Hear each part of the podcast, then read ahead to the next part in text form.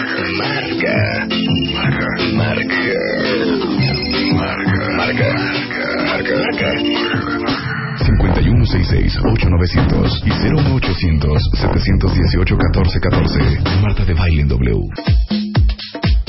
Son las 11.03 de la mañana en W Radio. Para todos los que creen que fumar mota no les va a hacer daño ni les va a causar adicción, porque pues qué, al final la mota es natural, pues si no es una tacha. Vamos a hablar con la doctora Silvia Cruz Martín del Campo sobre esta campaña Mejor en Familia de Fundación Televisa que une fuerzas con la Oficina de Naciones Unidas para las Drogas y el Delito porque el, eh, las adicciones están creciendo de manera exponencial en nuestro país y a nivel mundial también. Bienvenida Silvia. Gracias. Entonces, se está poniendo de moda los inhalantes. Eh, imagínense, 6 millones de personas mueren al año por tabaco. 600 mil de estos son fumadores pasivos. El consumo de inhalables se está igualando al de la marihuana en chavos de secundaria y prepa y esto ya es Sodoma y Gomorra. Espero que no, realmente. ¿Qué te puedo decir? Pero sí creo que tenemos que tomar la oportunidad de trabajar en conjunto, diferentes profesionistas, diferentes organizaciones, para realmente informar y realmente que la gente tenga los elementos para tomar decisiones sensatas sobre su salud. Ahora, les vamos a hacer un llamado de conciencia, porque Silvia es especialista en el estudio de los mecanismos de acción de las sustancias que producen abuso y adicción. Así es. O sea, de qué pasa en el cerebro cuando te metes tres botellas de champaña. Es que fíjate que la gente tiende a pensar que las adicciones son un problema casi netamente social, desde luego lo son, no digo que no, pero que tiene que ver con que te la ofrezcan o con que pues estés más expuesto o con que no te quieran tus papás o una serie de situaciones. Y la verdad es que cualquier persona bajo ciertas circunstancias podría convertirse en adicto o casi cualquiera. ¿Por qué? Pues porque las sustancias tienen la capacidad de cambiar la forma en la que funciona el cerebro. Entonces, claro, depende de la frecuencia, depende de vulnerabilidad, depende de tu genética, incluso desde luego de tu edad y de tu sexo. Pero sabemos que el cerebro en desarrollo es mucho más susceptible a desarrollar cambios tales que después no puedas dejar la droga. A ver, vamos a empezar con el alcohol y los chavos. Bueno, el alcohol. El alcohol es una sustancia que puede modificar muchas células del, del sistema nervioso. Y cuando dijiste que era neurobiología de las adicciones, la gente me dice, ¿y eso qué es? Bueno, estamos hablando de cómo una conducta está mediada por circuitos neuronales y cambios a nivel celular. A eso nos referimos cuando hablamos de neurobiología. Y la conducta en particular de la que estamos hablando es una conducta de adicciones. Las adicciones, si lo piensas, no parecen sensatas. Las definimos como que la gente tiene un uso que sabe que le hace daño, que quisiera suspender, que tiene conciencia del efecto que le está generando negativo sobre su vida, sobre su familia y que sigue consumiendo. Eso no parece una decisión sensata. Y son cambios a nivel cerebral que tienen que ver precisamente, entre otras cosas, con impulsividad y capacidad de tomar decisiones. Los chavos son más impulsivos y todavía no tienen toda la madurez de ciertas partes del cerebro para tomar las decisiones tomando en cuenta pros y contras de todo, sino que gana la impulsividad. Y en ese mismo sentido van los cambios que producen las drogas, incluido el alcohol. Y por lo tanto, al hacer esos cambios, lo que estás teniendo es un cerebro que todavía no acaba de madurar, porque esto nunca les gusta a los adolescentes, pero la verdad es que nuestro cerebro termina de madurar a los 21 años. O sea, parte de los cambios que se están dando de remodelación, pues son por cambios a nivel cerebral. Específicamente, me imagino que estás hablando del córtex prefrontal, que es la parte racional del cerebro, Así que es, con que tomamos decisiones. Por eso, si los adolescentes son unos imbéciles, les metes medio pomo de ron y bueno, ¿cómo esperamos que, ten- que tomen buenas decisiones? Digamos que son impulsivos. Por ahí mis hijos podrían estar oyendo y además ya pasaron la zona. Vamos a decir que son profundamente impulsivos. Y Entonces, son les das impulsivos. alcohol y eso se, se magnifica. No, bueno, el primer efecto del alcohol es precisamente inhibir la corteza prefrontal y de, de por sí no se ha acabado de desarrollar, pues adiós a la capacidad Entonces, de juicio. si un Claro. cuarentón se mete siete vodkas derechos en una noche y empieza a llorar con el amigo, a decirle cuánto lo ama, a insultar a la esposa, a neciar de que él va a manejar y que está perfecto, y tiene el córtex prefrontal desarrollado, ahora imagínense a alguien que no. Así es. La cosa es que, bueno, cualquiera que se meta siete, lo que sea, está haciendo una estupidez mayor desde el punto de vista de neurobiología. Y eso es, desde luego, consumo de alto riesgo y tiene muchos efectos sobre hígado y sobre muchas cosas. Pero ahora imagínate un chavito que toma en exceso y lo que le sucede es que se manifiesta más la impulsividad y menos el control. Y estamos hablando de que el alcohol siempre inhibe. Aunque me dicen, no, pues si empiezan a bailar y te dicen una bola de cosas que no te dirían. Bueno, sí, pero está inhibiendo la capacidad, precisamente la corteza prefrontal. Entonces, inhibe lo que inhibe tus conductas no adecuadas. Claro. Y así con la marihuana y así con eh, los inhalantes. Digamos que el cerebro cuando cambia en adicción cambia en el mismo sentido independientemente de la sustancia que lo haya echado a andar el cambio. ¿Sí? A ver, explica eso. Esos, esos cambios que hablamos, hablamos del cerebro del adicto. Y el cerebro del adicto es un cerebro altamente impulsivo y con poco control. Y con una gran memoria. Esto lo comento seguido. La gente tiene a pensar que las enfermedades de la memoria son que todo se le olvida. Pero otro trastorno de la memoria es que no puede olvidar. ¿De acuerdo? Bueno, no pueden olvidar los primeros efectos, no pueden olvidar lo que ya no consiguen, no pueden olvidar la conducta de búsqueda de la droga. Entonces pueden decir, híjole, ya no quiero, esto es una cosa poco inteligente, y ahí voy. De todas maneras lo hago. ¿Sí? Entonces es la impulsividad, la baja racionalidad y una memoria muy intensa asociado a los efectos iniciales que ellos buscaban de las drogas, pero con tolerancia. O sea, ya no los tienen o no los tienen como al principio. Y eso lo producen, es parte de, las, de los cambios neurobiológicos que se están dando en el cerebro adicto, independientemente de quién lo echó a andar. Y lo puede echar a andar las sustancias pues legales, ilegales, naturales y sintéticas. Claro. Entonces esa división el cerebro no la sabe. Y si me permite, ya que empezaste con lo natural, yo sí quisiera dejar bien claro que esa, ese mito de que natural igual a bueno es una forma increíblemente parcial de ver la vida, porque el veneno de alacrán es natural. Hablemos un poco de la Claro. mota, mi querida Silvia. Bueno, Para todos los que dicen, no, hombre, pues, eh, oye, perdone, eh, esta es la mejor La hierba justificación". santa. No, esta es la mejor. Perdone, es mejor fumar mota que beber. Sí, exacto. esa o sea, es como decir, oye, perdone, es mejor matar que violar. No, O sea- o- sí, o perdone, prefiero cáncer en el estómago que cáncer en el cerebro. Es lo mismo. es más o menos de ese estilo, sí. Sí.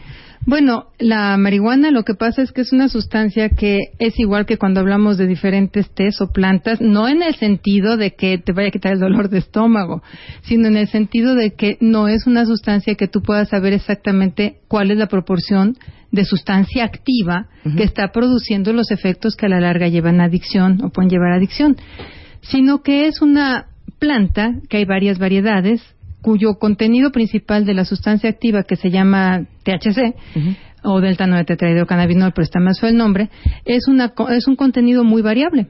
Y en la época de los 70, por ejemplo, ese contenido era bastante más bajo que el contenido actual. Y si se cultiva mezclado con otras plantas y si se cultiva en hidroponía, aumente el contenido y el tipo de planta y si la planta tiene flores o no tiene flores. Entonces no hablamos de una sola cosa. Claro. Yo no te voy a hablar de la mota, te voy a hablar del delta 9 THC porque esa es la sustancia activa que modifica el cerebro. Y ojo, quiero hacer una pequeña acotación. Ajá. La doctora Silvia Cruz Martín del Campo no es del Opus Dei, No, es no. legionaria, No, tampoco. no viene de colegio de monjas, ella no, no da clases de moral ni de ética, ni nada por el Es estilo. investigadora y es doctora. Ella punto. está hablando desde el punto de vista absolutamente médico-científico para que todos ustedes no crean que aquí está viniendo a dar unas clases de moral. Sí. Simplemente desde el punto de vista de ciencia, explicarles qué les está pasando en su cerebro cada vez que toman, cada vez que fuman, cada vez que Inhalan. inhalan y cada vez que se meten mota, tacha, metanfetaminas, crystal meth, así, O sea, crack, Sales de baño. sales de baño, Ajá. etcétera. Así es. Bueno, yo Continuamos creo que- con la mota. No, está bien. Sí. Pero yo creo que ahí hiciste un comentario que es importante. La gente tiende a ver las adicciones como un problema en donde están involucrados muchos factores que las pueden modular, pero se les olvida uno, que la sustancia activa es una sustancia química que se pega a otra sustancia química en el cerebro A y ver, produce explica. cambios predecibles. A ver, explica. Tenemos receptores específicos. Esos receptores en todo nuestro sistema nervioso central están modulando nuestra conducta y lo que normalmente reciben son nuestros transmisores, neurotransmisores, ¿no? que cambian, mandan mensajes entre neuronas. Las drogas se parecen a algunos de los neurotransmisores y engañan al cerebro. Pero todo lo que nosotros producimos a demanda en cantidades razonables mientras lo necesitamos, cuando tú estás metiendo una sustancia activa que o se parece a tu neurotransmisor o bloquea sus efectos, lo que estás haciendo es llevar ese sistema al exceso. No lo necesitas, no está mientras lo necesitas en las cantidades adecuadas, sino está en enormes cantidades, mucho mayores que el neurotransmisor al que se parece, por cantidades, por tiempos mucho más largos. Y lo que estás haciendo es forzar un sistema y ese sistema se adapta. Y eso sucede con todas las drogas. Ok.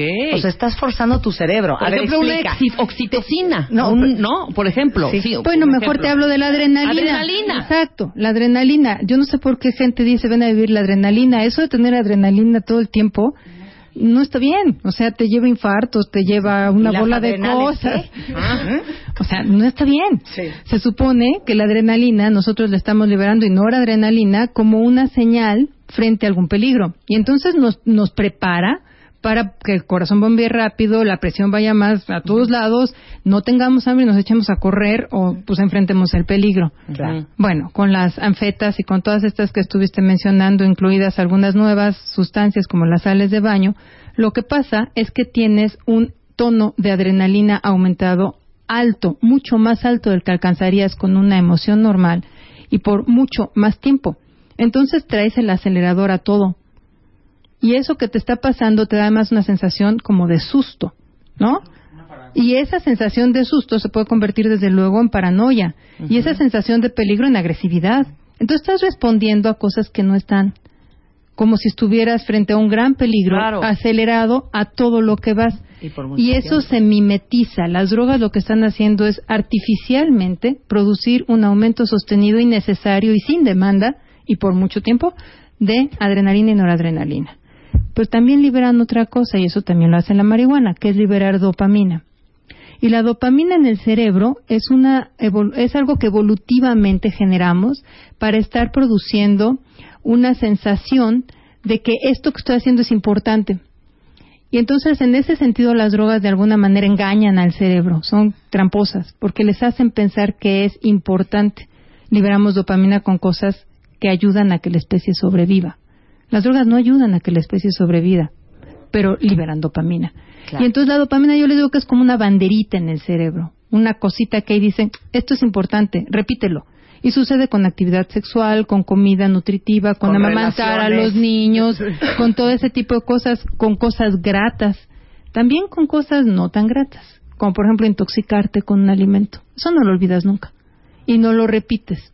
Entonces tenemos un neurotransmisor que es señal de esto es importante y ese neurotransmisor se libera con todas las drogas, incluida la marihuana. Entonces el cerebro sensa que eso hay que volverlo a hacer. Aunque tus pulmones sensen que no, aunque tu hígado, aunque tu corazón, aunque tu médico, aunque tu familia te esté diciendo y tú lo sepas que eso te hace daño. Por eso, por eso, Silvia, por eso. Sí, no, no, no, no es personal, nada que ver con el cigarro, nada. Ya apaga ese cigarro, Rebeca, de. Oye, ahora, eh, quiero que expliques una cosa muy importante. Seguramente alguien de ustedes tiene un familiar o conoce a alguien que dicen, es que fíjate que hacía muchas drogas y se quedó en un viaje. Ajá. ¿No? Sí. ¿Qué es eso de se quedó en un viaje? O, no, hombre, es que se metió peyote y se quedó en un viaje.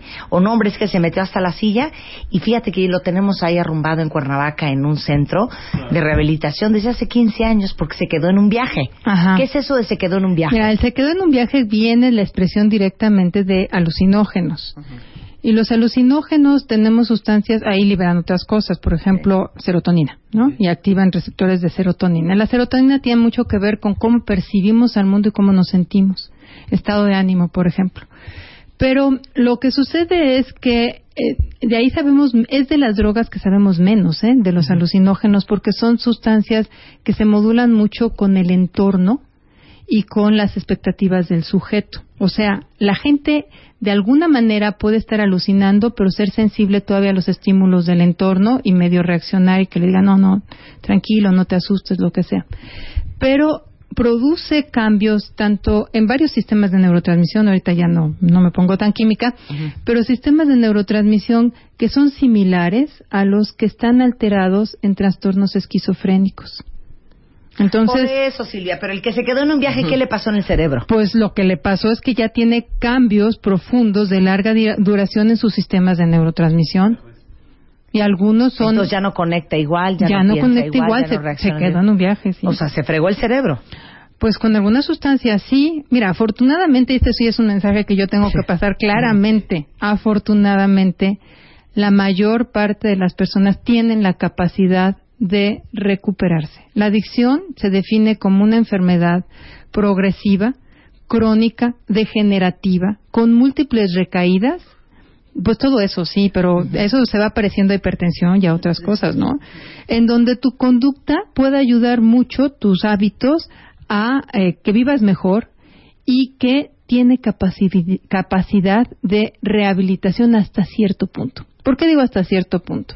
Tú imagínate que traes el coche a todo lo que da y que traes la adrenalina, noradrenalina y cuánta cosa, a todo lo que da y en grandes cantidades. Sí, porque te has metido coca sin Cuánta parar. cosa. Bueno, pues tu cerebro empieza a tener microembolias.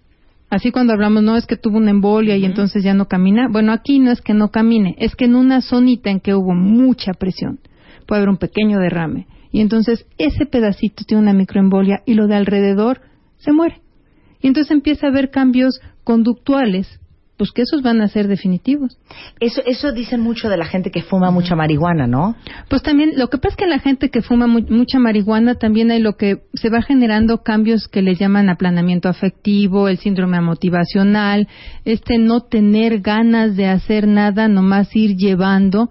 Y además hay una Pero es dependencia. porque se les murieron, murieron partes. No, no, la muerte, la muerte neuronal de la que estoy hablando, esta parte que es más bien, es más bien de estimulantes. En o esta sea, coca, tacha. Coca, tachas, eh, eh, cristal, metanfetaminas, todas esas. Los inhalables se parecen más al alcohol. Son depresores del sistema nervioso central. Y en esos, los daños son de otro tipo. Por ejemplo, con los inhalables se puede ir dañando la vaina que recubre a las neuronas, la vaina de mielina. ¿Sí? Toda la sustancia blanca se va dañando. Y entonces depende de dónde se daña. Si se daña, por ejemplo, en el, en el nervio óptico, pues se va perdiendo la vista o se va perdiendo eh, la audición o Se se, va van perdiendo. costras entonces en el sistema nervioso. No son costras, sino más bien daños. Daños que quitan la cable integridad. Ándale, el cable pelado, pelado. claro. Sí. Sí, entonces A ver, eso. pero dan los síntomas. Bueno, la, la depende, sí, hay pérdida de visión, de audición, de la capacidad de olfato, eh, eh, puede haber daño cognitivo, memoria y todo ese tipo de cosas. Incluso en la gente que son usuarios muy crónicos pueden tener problemas ya de los muy crónicos de caminar, de coordinación, nistagmus, bueno, que los ojos se mueven, que tienen temblor, que incluso dejan de caminar. Y ese es otro tipo de daño. Entonces, cada droga tiene sus diferentes efectos a largo plazo y los podemos ver sobre diferentes aparatos y sistemas. Bueno, el, el- ustedes saben que yo no soy mocha ni nada por el estilo, pero el otro día me contaba un muy querido amigo de su experiencia de la primera vez que se metió una tacha. Entonces me estaba diciendo que el que le dio la tacha le dijo que se tomara la mitad y este se metió la tacha entera. Entonces dice que él estaba muy campante y hasta se le había olvidado que se había metido la tacha. Y a los 15 minutos empieza así, Una ansiedad. una ansiedad, una angustia, una cosa, y lo agarraba y le decía, ¿qué me diste? ¿Qué me diste? Como loco. Le decía, güey, tranquilo, tranquilo, ¿qué? ¿cuánto te toma? ¿Qué me diste? Así le gritaba como loco.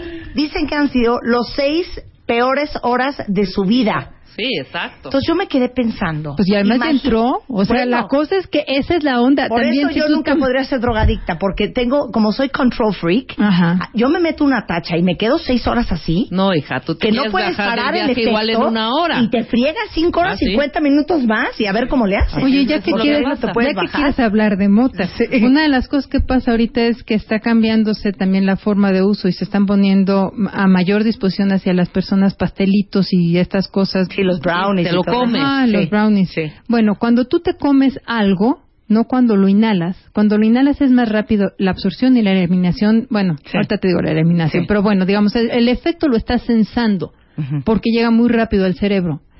Déjame decirte que si te inyectas nicotina o si fumas nicotina es igual, llega en 10 segundos al cerebro. O sea que fumar es rapidísimo. El otro. Pero bueno, si, Si tú estás sensando el efecto porque es inhalado y dejas de inhalar, a lo mejor te pones nervioso, Le vas calibrando el y medio te vas y de todas maneras la mota se queda, Sí. la, el- la sustancia activa de la marihuana se queda depositada en la grasa y tienes para rato. Pero si te la comiste y no estás esperando el efecto y no llega y comes más, Uf. ahí se queda, estás digiriéndola y pues que alguien te ayude, porque si te da un ataque de pánico que puede pasar, ahí está adentro. Bueno, yo tengo otras amistades, van a decir que qué amistades las mías, pero que cocinaron este brownies de mota. Y giri, giri, giri en la fiesta. Y el, el día anterior, la muchacha se despierta, ya sabes, doña Choñita de 60 años, y dice, ay, qué sabrosos los brownies. Y se ha metido la mitad del Pobre refractario de brownies. muere. Bueno, se la llevaron al hospital y estuvo gravísima 48 horas. Quería leer a Nietzsche. Gravísima. Un libro de Nietzsche. decía. Bueno, no, este, solamente lo que yo quisiera comentar es que en general las sustancias de abuso afectan la forma en que funciona nuestro cerebro. Y que esta idea de estar hablando ahorita de la sociedad de diferentes actores, de diferentes personas, científicos, personas que están en ayuda, en centros de tratamiento, etcétera, dentro de un programa que está asociado a la ONU, pues y a Televisa, lo que está tratando de hacerse es conjuntar esfuerzos, puntos de vista y experiencias para que entre todos estemos ofreciendo la mejor información disponible y ese es el programa de Mejor en Familia. Pero sabes qué, tomaron una muy buena decisión en agarrarte a ti como parte del pool de voceros, porque muchas veces esta información no entra, porque creemos que es un discurso moral o un discurso ético o un discurso de golpe de pecho. Y al final, una persona como tú, que eres científica, que eres investigadora, lo está hablando solamente desde el punto de vista médico y físico qué te estás haciendo en tu cuerpo cada vez que fumas, cada vez que bebes y cada vez que te metes algo. Así es, ¿Estamos es un fenómeno multifactorial y hay que verlo por todos lados. Oye, que por cierto, el otro día haciéndome manicure, porque así salen las historias ¿Una en este amiga? programa. No, ahí te va, es preciosa esta historia. ¿Qué? La fulana de junto, está, de repente no sé qué dijo y entonces yo le contesté y entonces nos pusimos a platicar. Entonces resulta que esta mujer, porque uno nunca sabe a qué se dedica la gente, esta mujer es investigadora también del Cinestaff. Entonces me dijo, oye, pero nunca has invitado a nadie del, ci- del Cinestaff al. Cinestaff al programa. Y yo, ¿Cinves qué? Cinvestav, Marta. Y yo, a ver, ¿cómo se deletrea? Ya sé, me tuve que decir C-I-N. Y me dijo que el Cinvestav del IPN, bueno, me dijo, ahí vas a encontrar a una locura de especialistas en temas súper precisos que te van a encantar. Cortea, llega a nuestra vida la doctora Silvia Cruz Martín del Campo, investigadora del Cinvestav. Pues muchas gracias Fíjate por la el- oportunidad El, mundo es un pañuelo. para que ya no No, hija, de que- aquí te agarramos y todo lo que tenga que ver con neurobiología, Silvia, de- es- este, presente. Cuando presente quieras, en el es un programa. placer. Muchas gracias por el Silvia. espacio. Felicidades por esta campaña y bueno, esta es la campaña de Mejor en Familia de Fundación Televisa haciendo conciencia de las adicciones en México. En la página mejorenfamilia.org pueden encontrar mucha más información. Hacemos un corte y regresamos, no se vayan. Paramos un momento. Ya volvemos. Ya, ya volvemos. Marta de baile. Más Marta de baile en W.